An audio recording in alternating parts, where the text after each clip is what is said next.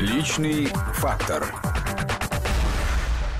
Мы продолжаем нашу программу. Сегодня у нас в гостях Петр Толстой, известный телеведущий, а ныне не менее известный депутат Государственной Думы. К нам, на самом деле, приходило много достаточно таких новичков э, Госдумы, можно вас, наверное, так назвать. Да, можно, конечно. Эм, и у всех были такой, ну, у большинства, по крайней мере, был четкий план, что конкретно они хотят делать в той сфере, которую им верно курировать, там, будь то здравоохранение, образование, еще что-то.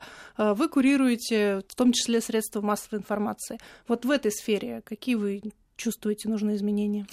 Мы сейчас с коллегами работаем над несколькими законопроектами, которые касаются, один, например, защиты журналистов в горячих точках. Вы знаете, что а, на сегодняшний день а, те меры, которые существуют в системе страхования, они всех рисков не покрывают, и мне кажется, принципиально важным, чтобы наши коллеги, которые выезжают, там, условно говоря, в Сирию там, или на Донбасс, чтобы их семьи а, были защищены от любых возможных неприятностей, потому что война дело такое. А, к сожалению. А, мы занимаемся сейчас вопросами, связанными с борьбой а, с пиратством в интернете и э, с вопросами, которые связаны с охраной памятников культуры. Вот сейчас э, внесен закон, будет скоро рассматриваться в первом чтении по поводу э, соблюдения границ заповедников и памятников культуры, которые, к сожалению, часто у нас региональными властями просто не соблюдаются, охранных границ. Значит, это вот в том, что касается СМИ и культуры. А в том, что касается более общих вопросов, у нас, вы знаете, каждый депутат имеет свое мнение по поводу того, что у нас происходит и в образовании, и в здравоохранении, и далеко не всегда это мнение совпадает с позицией а, тех людей, которые в правительстве отвечают за эти направления. Поэтому не так просто министрам проводить какие-то свои идеи или доказывать свою правоту, там тоже есть дискуссии. То есть вы считаете, что вот эти проблемы, там, условно говоря, обеспечения безопасности журналистов, воюющих в горячих точках, это сейчас, ну, работающих, так, работающих, работающих в горячих да, точках. Извините. Ну, э, ну, соответственно, я да. считаю, что просто это последние... Самое ну, вы знаете, вот последние события, которые были, трагедии, действительно, которые случились с нашими коллегами, мне кажется, эту проблему обнажили. У нас, знаете, законодательство о средствах массовой информации достаточно подробное и даже очень хорошее. Просто оно не везде работает и не везде соблюдается. Следить за соблюдением закона – это так или иначе не полномочия парламента. Мы должны сделать так, чтобы законы, которые принимаются в Госдуме, чтобы они работали, чтобы реально люди понимали, да, вот, это, вот от этого есть отдача какая-то, какой-то результат. Я думаю, что на этом направлении много чего предстоит сделать. Не, я вам просто назвал несколько примеров. На самом деле можно довольно долго про это говорить. Я не знаю, насколько это будет интересно нашим слушателям. Просто подробности вот этих всех законодательных инициатив. Там же э, много разных интересов, много вокруг этого споров, дискуссий, борьбы какой-то закулисной. Поэтому параллельно с этим, если говорить о моей работе в Государственной Думе, то э, мне поручено также заниматься частью международного сотрудничества, которое касается парламентской ассамблеи Совета Европы и взаимодействия там с э, Советом Европы. Ну, тут как бы тоже есть у нас масса проблем, над которыми надо работать, и э, мы как раз вот на прошлой неделе этим занимались, встречались с председателем ПАСЕ и разговаривали. Ну, интересно просто именно а, взаимоотношения со СМИ, потому что вы ну, пришли в Госдуму я... именно из журналистики. Да, а, ну я, я про СМИ, вот, э, как мне кажется, понимаю. Во всяком случае, я 30 лет проработал в средствах массовой информации на разных должностях. Я был там, и корреспондентом, и генеральным директором канала, и по-разному, в разных местах. Ну, вы знаете, дело в том, что в нашей вот э, сегодняшней совокупности проблем, при том, что, конечно, журналистов очень интересует все, что касается СМИ, но для общества это не проблема номер один. Это не та сфера, где самая, вот, если хотите, выражаясь современными понятиями, засада.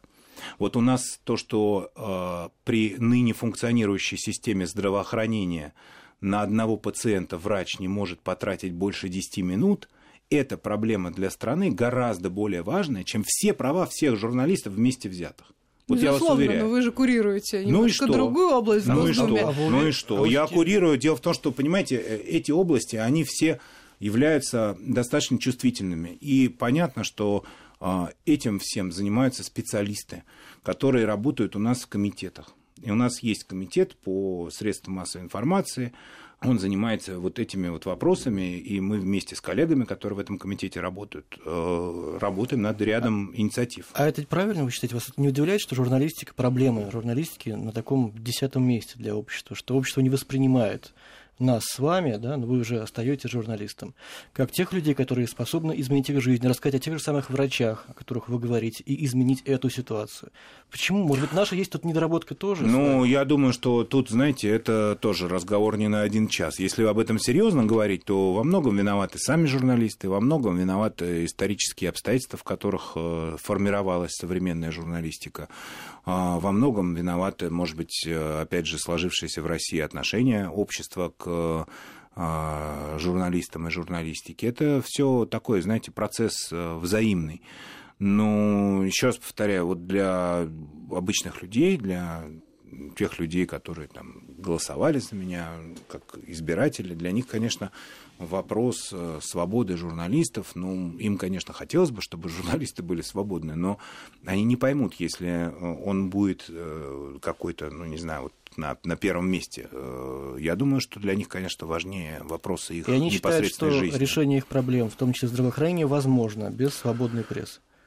Ну, это вопрос, вопрос со свободой прессы, он, он же очень тоже такой условный. Тут можно, знаете, этими понятиями перебрасываться тоже до бесконечности. Что считать свободной, что считать несвободной, ну, в какой так... степени общество нуждается, там, ну, да. в какой степени свободы, на какую степень свободы есть запрос. Ну, если конкретно говорить, все таки журналистика наша изменилась после 2012 года.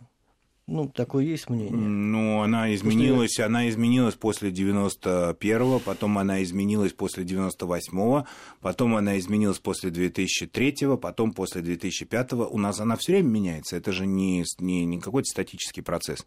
Вы имеете в виду что? Она стала менее свободной, Вот я хочу взгляд? вас спросить, как вы сейчас ее ощущаете, эту журналистику? Вы же совсем недавно оттуда пришли. Как вы можете ее охарактеризовать? Я могу охарактеризовать, и поскольку у нас очень много теоретиков по поводу журналистики, я только как практик вам могу ответить. Значит, вот я а, на протяжении многих лет работал на Первом канале, делал программу политическую с участием разных политиков, разных взглядов и убеждений, с которыми у меня в том числе и личные, там, многолетние отношения, знакомства, если хотите, даже какая-то часто приятельские отношения, несмотря на разницу во взглядах. А, эта программа выходила в прямом эфире. За все время, что я работал, мне никто не звонил, не говорил, там, этого нельзя, того нельзя. А охват аудитории очень большой, больше, чем у там, совокупно многих газет, условно говоря. Или там. Я, я, то есть, когда речь идет о, о степени свободы, мне тут, у меня нет такого опыта, наверное, маловато. А бывали чтобы... ли моменты, когда вы сами себе говорили, вот этого нельзя, вот это не надо? Ну, конечно. Конечно, такие моменты бывали много раз, когда я сам себе говорил и даже говорил моим собеседникам, что, слушайте, вот тут надо остановиться, потому что ну, есть чисто этические ограничения, которые существуют. Это не, не связано со свободой слова. Допустим, я помню, был у нас эфир в день, когда там убили Бориса Немцова. Но мы не можем говорить, там было очень много людей, которые его хорошо знали по-человечески, которые были его политическими оппонентами. И я их просил просто, я говорю, слушайте, давайте мы не будем сейчас про политику. Вот человека убили, мы не можем говорить э, по поводу того, что он делал в политике. Давайте мы поговорим о том, какой он был человек, какие-то политические последствия принесет там для нас, для страны. Но мы не можем человека, которого вот застрелили там несколько часов назад в прямом эфире федерального канала, обсуждать его там политические взгляды. А, понимаете, о чем я говорю, да? Это вопрос этический. Это не вопрос свободы слова, то есть нет тут никакой несвободы. Как раз желающих-то было много. Есть о чем-то, что вы жалеете? Есть что-то такое? Ну, каждый человек, который 50 лет прожил, наверное, о чем-то жалеет. Да, я думаю, что есть. Я просто сейчас, наверное, не готов так сформулировать подряд, но А, я много чего в жизни делал неправильно, и, наверное, надо в этом как-то раскаиваться. А что-то сделал правильно. Я думаю, что к концу жизни любой человек, он какой-то итог для себя подводит. И мне кажется, у меня еще чуть-чуть времени есть до того, Надеемся, как это сделать. Да, поэтому я вот э, хочу вы еще им воспользоваться. Тогда, жизни, мне Знаете, кажется. нет, нет, э, любой православный верующий человек, он должен ежедневно думать о смерти. Вы Иначе... думаете об этом, о смерти? Ну, конечно, каждое утро я встаю со смертельной тоской. Нет, я ну, думаю, как же, какой же все-таки ужас, Есть дорогой люди, Петр Олегович, что надо вот в 7 утра подрываться, Боятся смерти. одевать галстук, костюм А и вы ехать как к этому относитесь? К смерти? к смерти. Смерти боятся только атеисты. Понятно. Мы не боимся. Вообще ничего бояться не надо. А что бояться-то? Вот, знаете, я, меня каждый раз поражают люди, которые что-то боятся. Вот что они боятся? Они боятся потерять то, что у них есть, какой ценой? Ценой уважения к себе? То есть я, честно говоря, Вы ничего не боитесь? ну, я боюсь, как любой, наверное, там, родитель за своих детей. Все мы беспокоимся о своих детях, да, и, конечно, когда что-то случается, то... Но я очень надеюсь, что в моей, там, не знаю, жизни и работе там ничего такого не, не произойдет, э, из-за чего мне нужно испытывать какие-то там страхи. А мечта у вас есть? Выспаться. Когда вы последний раз высыпались?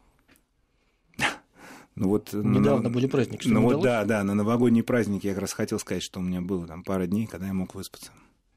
Как вы отмечаете обычно новогодние праздники? В семье я считаю, что Новый год, э, Рождество это все-таки такие более семейные праздники, поэтому с близкими, с друзьями спокойно. Спасибо вам большое Спасибо. за этот разговор. Напоминаю, что у нас сегодня был заместитель председателя, председателя Госдумы Петр Толстой. Спасибо большое. Личный фактор.